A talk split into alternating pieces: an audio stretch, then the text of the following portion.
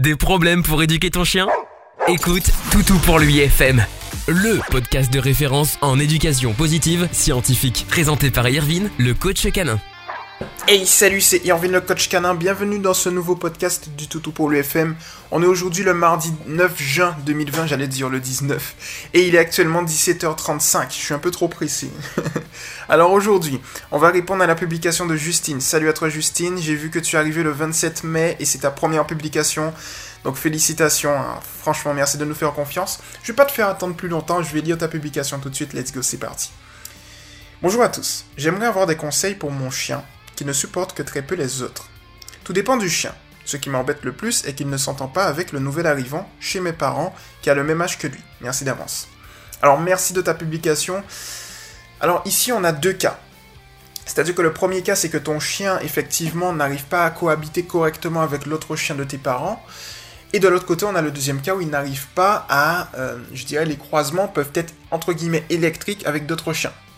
L'un comme l'autre, on a un dénominateur commun qui est tout simplement que ton chien euh, adopte un comportement agressif car à, un certain niveau, visiblement, soit il a peur, donc du coup, il, va adopter un comportement d'agressivité pour effacer sa peur, ou bien soit il va faire ce qu'on appelle une petite protection de ressources vis-à-vis, par exemple, de toi ou d'une autre personne, de la, de la référente ou du référent affectif. En l'occurrence, je pense que c'est la référente puisque c'est toi. Donc du coup, Qu'est-ce qu'on doit faire dans ce cas spécifique? Détecter la cause. Est-ce que c'est par rapport à toi qu'il fait ça? Ou est-ce que c'est par rapport à une peur? On va, voir les deux cas. Prenons l'exemple de la protection de ressources vis-à-vis de toi. Eh bien ici, pour régler la situation, il suffit tout simplement de donner plus d'indépendance à ton chien. Pour ça, c'est tout simple. Il suffit qu'une autre personne, eh bien, promène ton chien. Une autre personne donne à manger à ton chien il faut d'un autre côté que tu viennes et que tu fasses une gestion de ton énergie intérieure, que tu sois calme et sereine en toutes circonstances, de telle sorte à ce que ton chien, par mimétisme, te copie. Et de là, tu vas te rendre compte que petit à petit, en fait, il va arrêter. Une technique pour détecter si c'est effectivement de la protection de ressources vis-à-vis de toi, eh bien, d'une part, si ton chien, tu es très fusionné avec ton chien et qu'il te suit partout, peut-être qu'il souffre un peu d'hyperattachement, c'est possible. Et de l'autre côté, si tu donnes ton chien à une autre personne et que tu essaies de faire une rencontre avec d'autres chiens, eh tu vas te rendre compte que ton chien ne va pas réagir. Dans ce cas, tu vois que c'est de la protection de ressources vis-à-vis de toi. La deuxième chose, c'est tout simplement que ton chien a peur. Et dans ce cas-là, il y a une technique toute simple que tu peux utiliser, Justine, que ce soit en intérieur ou en extérieur. C'est ce que j'appelle euh, du contre-conditionnement que tu vas corréler à de la désensibilisation systématique. Alors, petite parenthèse, la désensibilisation systématique, c'est la même chose que de la désensibilisation progressive et que de la désensibilisation tout court. Pour moi, c'est la même chose, je groupe, voilà, clairement. Alors, qu'est-ce que c'est? En quoi ça consiste? Je te donne un exemple.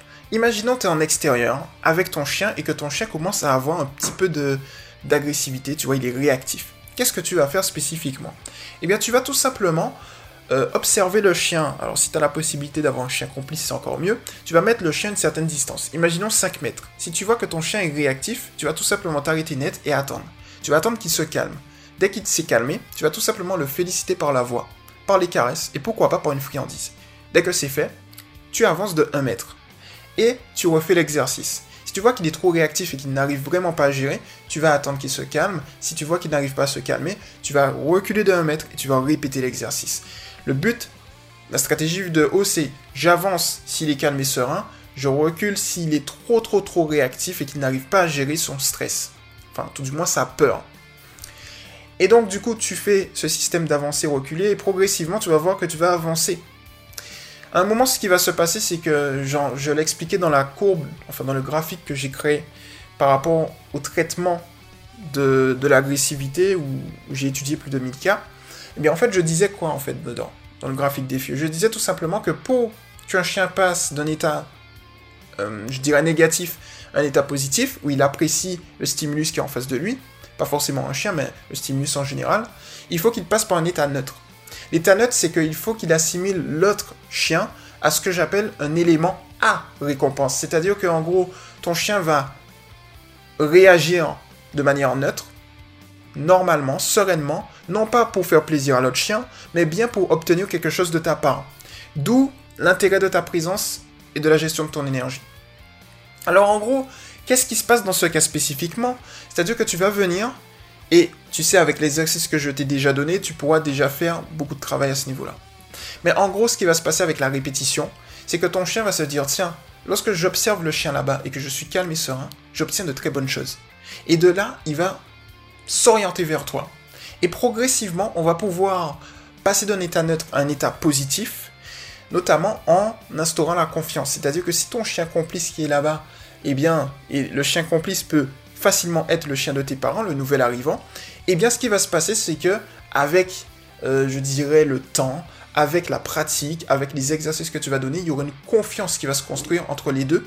Une relation va se construire, la confiance sera là, et là, ton chien va apprécier l'autre chien, et il sera heureux d'aller voir l'autre chien. Donc c'est comme ça qu'on va faire. Moi, ce que je te propose, c'est de faire exactement le même exercice. Alors, pas encore en intérieur, mais en terrain neutre. C'est-à-dire que tu fais comme si tu viens et tu refais les présentations. En terrain neutre, directement.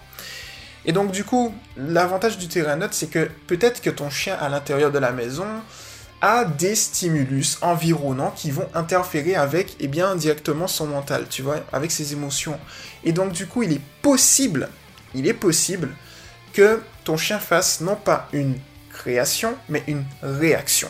Quelle est la différence? C'est-à-dire que lorsqu'un chien fait une réaction, il réagit à quelque chose. Il réagit à ses émotions intérieures, mais il réagit également aux énergies extérieures. Lorsque ton chien fait une création, ça sort de lui. Et généralement, c'est positif. Ça peut être négatif aussi, mais généralement, c'est positif. Généralement, quand un chien réagit, c'est par rapport à quelque chose. Et lorsqu'un chien crée, c'est par rapport à lui. Il, va créer des bonnes zones. Tu vois ce que je veux te dire? Donc du coup, il faut que tu fasses une création chez lui. Pour faire cette création, il faut éliminer les stimulus environnants qu'on ne connaît pas pour l'instant. C'est ce que j'appelle les stimulus euh, subliminaux. C'est-à-dire qu'on ne les voit pas encore. Il faut les détecter. C'est peut-être en intérieur. Mais si tu es sur un terrain neutre, tu n'auras pas ces stimulus. Et donc ça, c'est un avantage. Donc en gros, ce que tu vas faire, présentation en terrain neutre, même si ça fait un petit moment qu'ils sont ensemble, présentation en terrain neutre. Et ensuite, après la présentation en terrain neutre, tu reviens à la maison et tu vas faire exactement l'exercice que je t'ai donné. Tu peux également le, je dirais, le remanier lors des repas. Comment faire? Tu vas mettre la gamelle de ton chien à une certaine distance et l'autre gamelle de l'autre chien à 2 mètres. De là, tu vas tout simplement les observer. S'ils sont calmes et sereins, tu vas venir avec ta main rajouter des croquettes dans la gamelle de ton chien à toi. Et même chose pour l'autre chien. L'avantage d'une part, c'est que tu vas faire assimiler à ton chien ta main à quelque chose de positif et tu vas travailler le, ce que j'appelle le au cas où. Au cas où, s'il y a quelque chose qui tombe dans sa gamelle et qui peut être toxique, tu vas récupérer ça très facilement. Parce que ton chien aura assimilé ta main à quelque chose de positif, qui donne quelque chose, et non quelque chose qui prend. Et donc, du coup, ce qui se passe, c'est que là, tu n'auras plus aucune difficulté, mais de l'autre côté, et ça c'est le deuxièmement, ton chien va assimiler inconsciemment l'autre chien du positif également, puisqu'il est dans son champ visuel, que tu lui ajoutes des choses et qu'il mange de très bonnes choses. L'autre chose, c'est que lorsque... ah, j'ai bugué. 1, 2, 3. Lorsque l'autre chien, c'est difficile à dire quand même, arrive par exemple dans une pièce, tu peux tout simplement féliciter ton chien. Pas forcément avec une friandise, mais avec une caresse ou par la voix. Tu peux également travailler les autocontrôles. Les autocontrôles, c'est quoi? Travaille le prélude éducatif assis. Dès que tu veux lui donner quelque chose, assis. Dès que tu veux lui donner un repas, une caresse, le début d'une promenade, la fin d'une promenade, assis, tu vois. Le truc, c'est que le assis, c'est une très bonne manière d'accueillir un autre chien. C'est également un signal d'apaisement pour l'autre chien. Euh, c'est une, manière, une méthode, tu vois, de s'apaiser. C'est-à-dire, prends, l'exemple d'un humain. Lorsque une personne est énervée, voilà, elle est partout, elle bouge de partout, elle est debout et tout dès qu'elle s'assoit, ah, la tension baisse. Donc quand tu fais ton chien s'asseoir, la tension baisse. Et donc, ce qui va se passer, c'est que l'autre chien, eh bien, tu peux également lui demander un assis. Et donc, du coup, tu vois, c'est des petits tips comme ça de, courtoisie qui vont permettre à ton chien de se canaliser, de faire l'autre chien comprendre que ben il n'y a pas de souci à avoir et tout. Et petit à petit, eh bien, tout va bien se passer. Donc, tu vois, c'est tous ces éléments combinés qui vont créer un contexte positif le point important également à ce niveau-là, euh, c'est tout simplement de travailler ton énergie.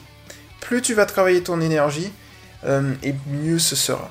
Alors, quand je parle d'énergie, je parle de quoi, Justine? C'est tout simplement Essaye en toutes circonstances de toujours rester calme, sereine, positive, et ton chien par mimétisme va te copier. Et tu vas voir que tu vas vraiment maximiser tes résultats.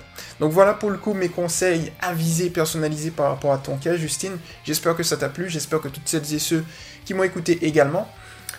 N'hésite pas à me faire un retour de la progression parce que sache une chose, c'est que dans le mouvement tout pour lui, on n'est pas là pour te donner uniquement des conseils et te lâcher. Non, non, non. On est là pour te donner des conseils, te faire un suivi et résoudre ton problème de A à Z. Pourquoi tu nous fais confiance Tout simplement? Parce que on comprend ta problématique et on, va la résoudre ensemble. C'est de ça dont il est question. Donc n'hésite pas à me faire un retour.